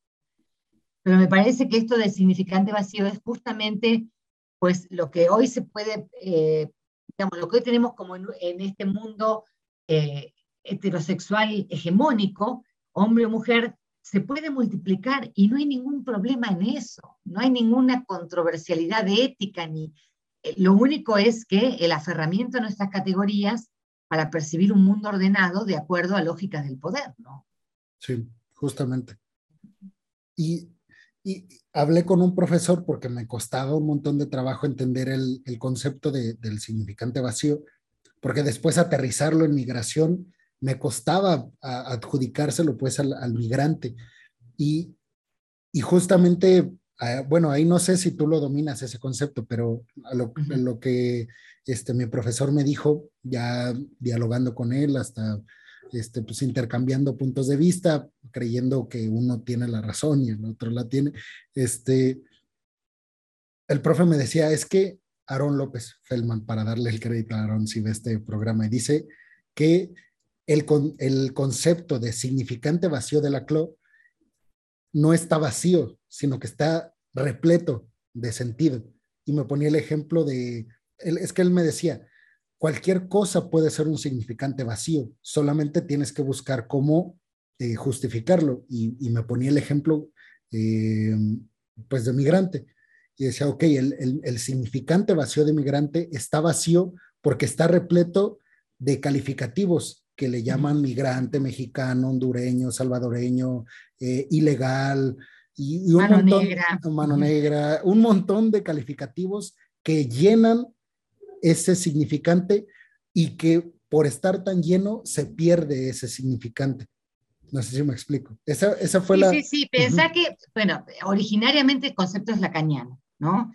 Y si vos lo mirás como más en, en clave eh, de Génesis, el llanto del bebé es un, significante vacío. El bebé llora porque siente un desequilibrio en su cuerpo, está indiferenciado con el, eh, con el entorno, o sea, se siente totalidad y llora. ¿Y quién le adjudica? Tiene calor, tiene frío, ya se hizo popó, este, quiere dormir, pues es el otro. O sea, ahí el llanto es un desequilibrio poblado de, de, una, de un desequilibrio quizás biológico, anatómico, emocional, porque también puede estar buscando que lo carguen, que lo apapachen, no sé, ¿no?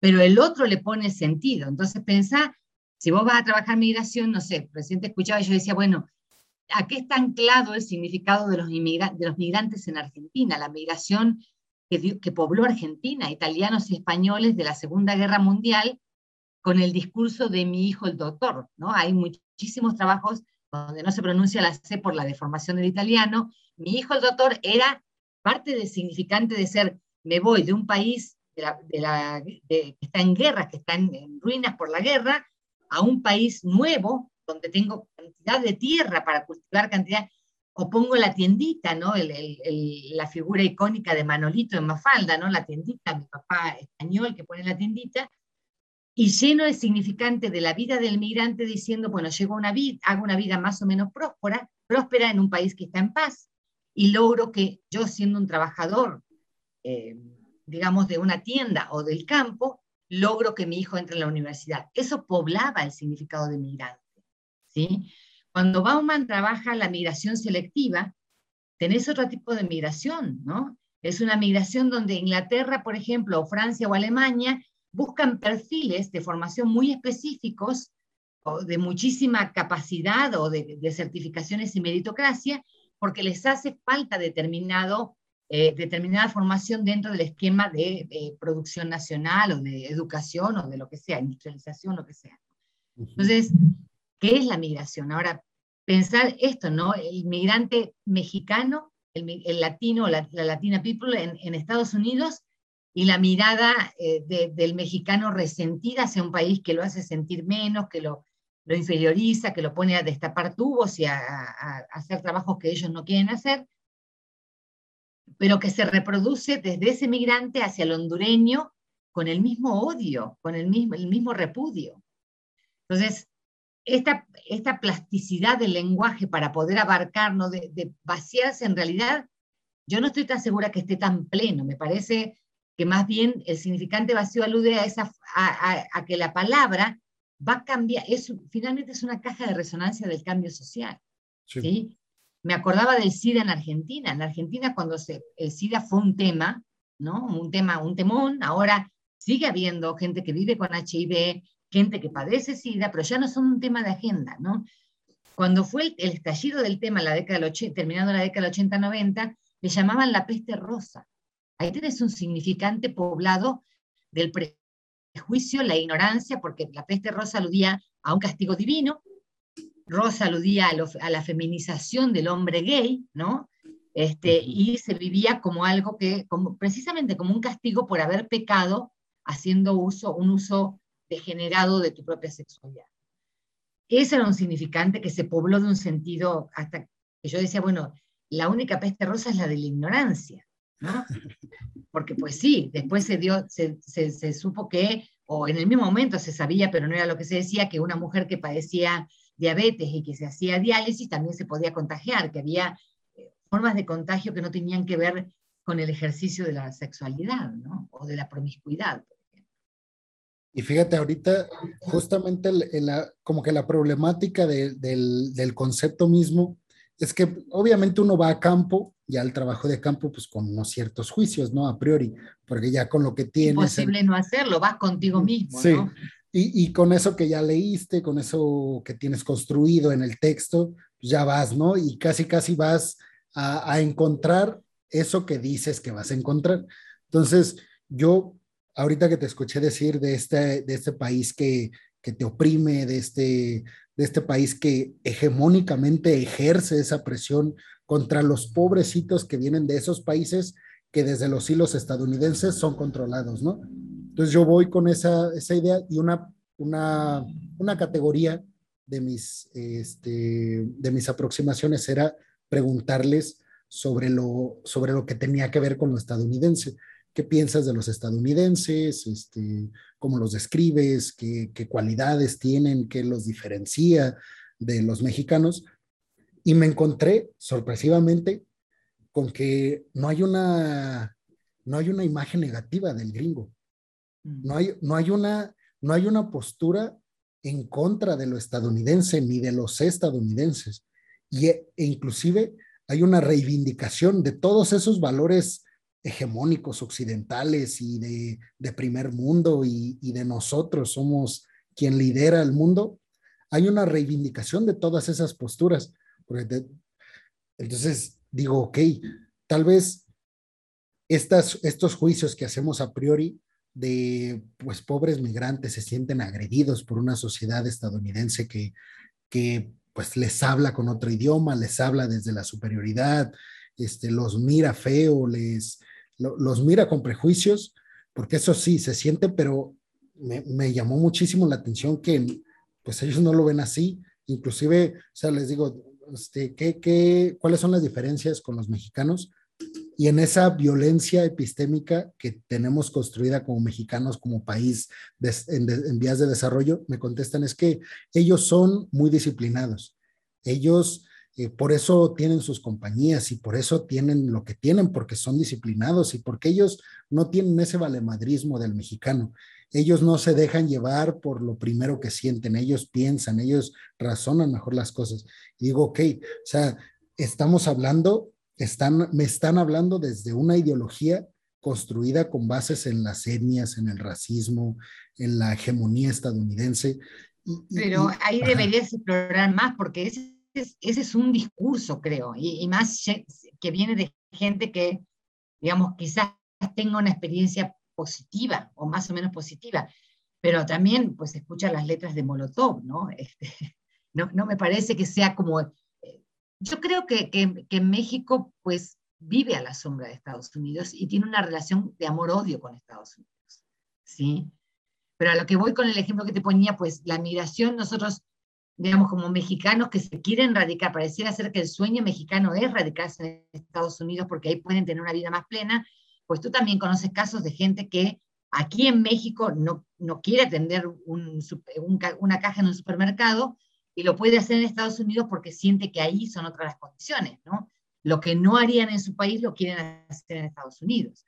Eh, es bastante complejo el tema, ¿no? Pero me parece que, em, que, que, pues te topaste con gente a la que le ha ido bien. Entonces, en general, de todas maneras, el American Way of Life es un discurso con muchísima potencia. ¿Sí? De alguna manera se ha metido bajo la piel de, de muchos en México, que ahí es el lugar de las oportunidades, lo que no se puede pensar es que esa hegemonía americana también se construye con, la, con el sudor de los mexicanos. ¿no? Hay cantidad de ejemplos de la industria cinematográfica donde los trabajos más pesados los contratan a latinos porque les pagan una, una miseria por hora de trabajo y el, el, americano tiene otra disponibilidad para elegir otros lugares de, de, de realización laboral o profesional. ¿no? Entonces, el disociar, por ejemplo, el fenómeno de la migración, de, de, la hegemonía de ciertos países en el mundo, bueno, es que ellos se quieren ir, o en México el valemadrismo, pero es que ¿cómo eras tú acá? ¿Qué es lo que estás eh, dispuesto a hacer en tu propio país y qué es lo que estás... Yo esto lo he escuchado muchísimo. Bueno, allá no me molesta trabajar de cajero o no me molesta este, hacer el, el aseo en una casa porque la paga es muy buena, sí, pero la vida, el costo de vida también es carísimo. O sea, me parece que hay todo un, ahí no hay un significante vacío, hay un significante súper lleno de sentido de una vida más plena, más realizada, más... entonces sí es, vas a encontrar, pero yo creo que también puedes encontrar en gente que está radicada allá también relatos acerca de, de lo que padecen, ¿no? De lo que se está padeciendo. Bueno, la, la vez pasada no te pregunté más a fondo de la, de la terapia. Y Ah, ok. Ajá, y, y, creo que pues, lo mencionamos al principio y ya después nos fuimos y ya como que no me dio tiempo de, de, preguntártelo, pero sí me gustaría saber, este, tú cómo trabajas desde la terapia con, pues, con las personas, porque entiendo yo que no es el, y bueno, no sé si, si me voy a equivocar aquí con lo que te voy a decir, pero por lo que tú has mencionado, entiendo que no es el modelo de alguien que estudia psicología y alguien que, no. que tiene, entonces me gustaría un poco como hablar sobre eso, Suni. Gracias. Es que creo que siempre fui y sigo siendo como outsider en el terreno de la terapia, ¿no? Eh, me formé primero como terapeuta cuantitativa, eh, cuántica, terapeuta cuántica, eh, y ahí fue mi primer ingreso a, a, la, si bien había estudiado psicología en Argentina, en una universidad muy piagetana, era más bien una psicología más educativa, más, bueno, constructivismo y todo esto, ¿no? Nunca ejercí, nunca ejercí como eh, en consulta. Eh, me encuentro con la terapia cuando alguien me invita a, a, a compartir un proyecto de empresa, trayendo eh, estos medidores de, de, energía molecular, y para poder eh, ofrecer esa terapia, pues tenía que capacitarme, tenía que certificarme como terapeuta cuántica, y ahí empiezo a volver, ¿no? Y esa vuelta, pues me llevó hasta lo que ahora hago. Eh, hago terapia narrativa, la crea un señor que se llama White, eh, es eh, neos, neos, en Nueva Zelanda, es una, es una terapia, eh, digamos, una propuesta mucho más cercana a nuestros tiempos, si te pones a pensar cuando escribió Freud sus obras de psicoanálisis, pues ya la sociedad ha cambiado muchísimo, entonces quizás si uno se atuviera mucho a, lo, a, lo, que él trabajaba precisamente en ese momento, pues no podríamos dar respuesta a las nuevas problemáticas, ¿no? Probablemente, ¿no? Eh, la terapia narrativa eh, trabaja precisamente el poder realizar o construir en, en, interacción con tu terapeuta una narrativa más plena en el entendido de que el lenguaje crea la realidad. Es decir, si vos tenés una experiencia, un evento en tu niñez donde te sentiste desprotegido o violentado o abandonado, eh, hay una forma de volver sobre eso, ese pasado que no va a cambiar el pasado porque pasó, pasó, pero que sí desde la narrativa se puede resemantizar, se le puede dar otra, otra, otra semantización y vuelvo al tema del significante, vuelvo, tomo el mismo significante y le voy como haciendo una proliferación de sentidos que me dejen un lugar más pleno. ¿no? Quienes han tenido la resiliencia, por ejemplo, el, concepto de resiliencia, bueno, si has tenido una vida muy dura, es probable que tengas también la posibilidad de haber generado recursos mucho más sofisticados para sobrellevar el malestar, ¿no? Eh, esto que también pasa a nivel físico, somático, ¿no? Si, eh, se dice que eh, una persona más expuesta a ambientes diversos, con diversos gérmenes o bacterias, eh, podría fortalecer su sistema inmune, pues también desde alguna manera, aunque sea bastante burdo el ejemplo, la terapia narrativa eh, trabaja precisamente eso, de tomar nuestro, nuestro pasado, nuestra vida, aquello que nos ha confrontado con el dolor o con el sufrimiento o con el abandono, y hacerlo un lugar de generación de recursos. Entonces, es una terapia muy dialógica, a mí me gusta muchísimo, me encanta darla, Em, yo lo que veo y que eso también me ha llevado a querer tener tiempo para escribir un poquito los resultados de las terapias porque he trabajado con gente adicta, trabajo con gente adicta y yo le digo no al anexo, no a tu definición, tú no eres adicto, como le dicen, acéptate, eres alcohólico y con eso vas a vivir. Yo digo, no, porque no es un lugar de plenitud decir, pues toda, la vida voy a hacer esto que fui. No, podés dejar de serlo y ahí articulo con lo de identidad nómade y podés reconstruirte, ¿no? Es decir, podés deconstruirte y volver a construirte desde otro lugar más pleno para tu vida. Entonces, trabajo, no doy medicamentos, saco medicamentos, este, eh, pero bueno, trabajo, eh, digamos, una de las, como el puntapié inicial es que, que la gente que viene a terapia entienda, tú no eres el problema, tú tienes un problema.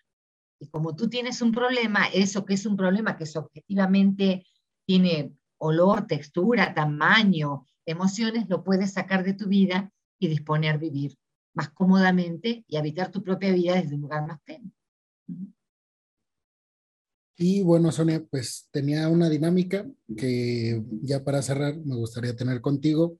Fue como la, la vez pasada en donde yo te digo un concepto, una palabra, y pues la idea es que tú me contestes con lo primero que relaciones ese concepto que, que yo te mencione. Acuérdate que puede ser, pues, o sea, puede ser un sinónimo, puede ser sí o no, o también te puedes explayar en algo. O sea, no, no es que tenga, no tiene reglas de ese tipo, nada más que sea como lo más... Pura asociación libre. Pura asociación libre. bueno, la primera es terapia psicológica. Plenitud.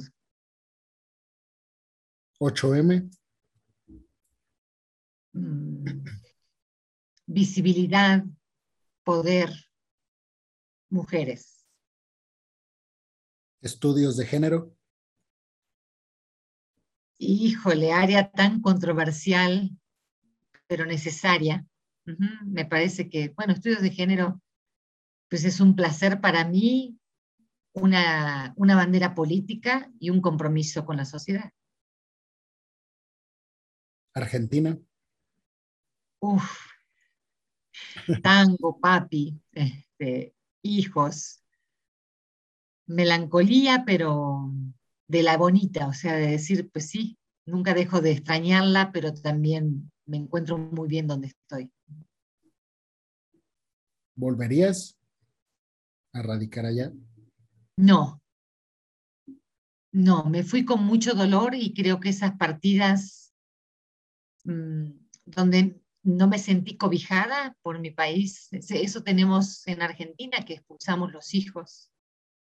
Em, no es repudio, no es resentimiento, amo el país donde nací. Este, te decía que vi una serie y me vuelve las calles porteñas, la música, el, el hablar así de argentino más directo, más confrontativo, tan este, insultante, ¿no? Sin eh, miedo a herir a los, como aquí en México. Exactamente, el boludo, que hace el pelotudo, pero no, no volvería, estoy, siento que México es mi lugar en el mundo. Lenguaje. Política. Política. Poder. Poder. Mujeres. Educación. Familia. Género. Concertación, lenguajes, diferencia, equidad. Diferencia. Gracias a la vida. La diferencia es lo que nos hace ser únicos. Radicalización. Mm, controversialmente necesaria solo a veces. Esencialización. Mm, escolástica, no me gusta para nada. No hay esencias. Mujer o mujeres. Prefiero el plural. Mm. Mujeres, erotismo, política, sensualidad, inteligencia, maternidad deseada, elegida, em, lucha, mucha lucha. Hombre u hombres. Pues, híjole, en algunos casos son desafíos, pues los hombres que pueblan mi vida me son absolutamente entrañables. de construcción, rehabilitación, apertura. Caballerosidad. Yu, no me gusta ni la dama ni el caballero. Masculinidades. Feminidades, yin y yang. Discurso. Todo. Discurso es ontología, creación, existencia, lucha política, poder. México. Lindo y querido. México, híjole, también me duele mucho México. Mucha violencia. Hoy más que nunca, ¿no? Yo creo, mucha naturalización de la violencia, mucha violencia intrafamiliar. Mm, todavía hay una cuestión con la niñez en México muy fuerte, no se construye otra edad y no se respeta al niño.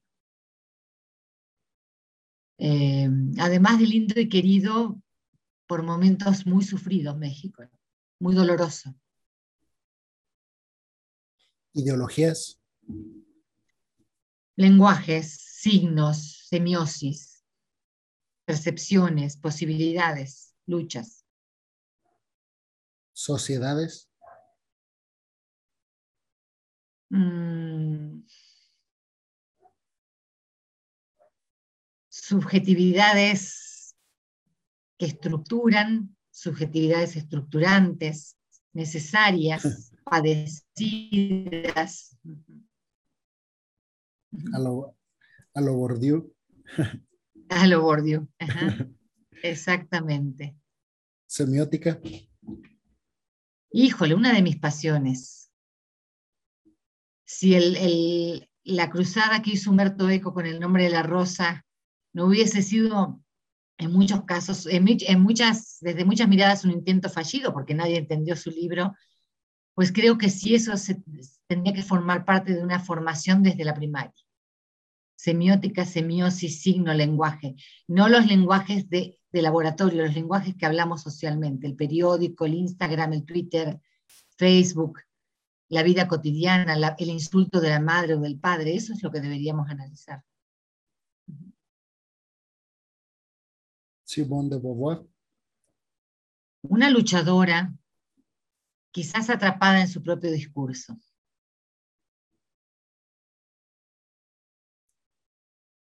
Judith Butler. Híjole, me tocaste al amor de mis amores.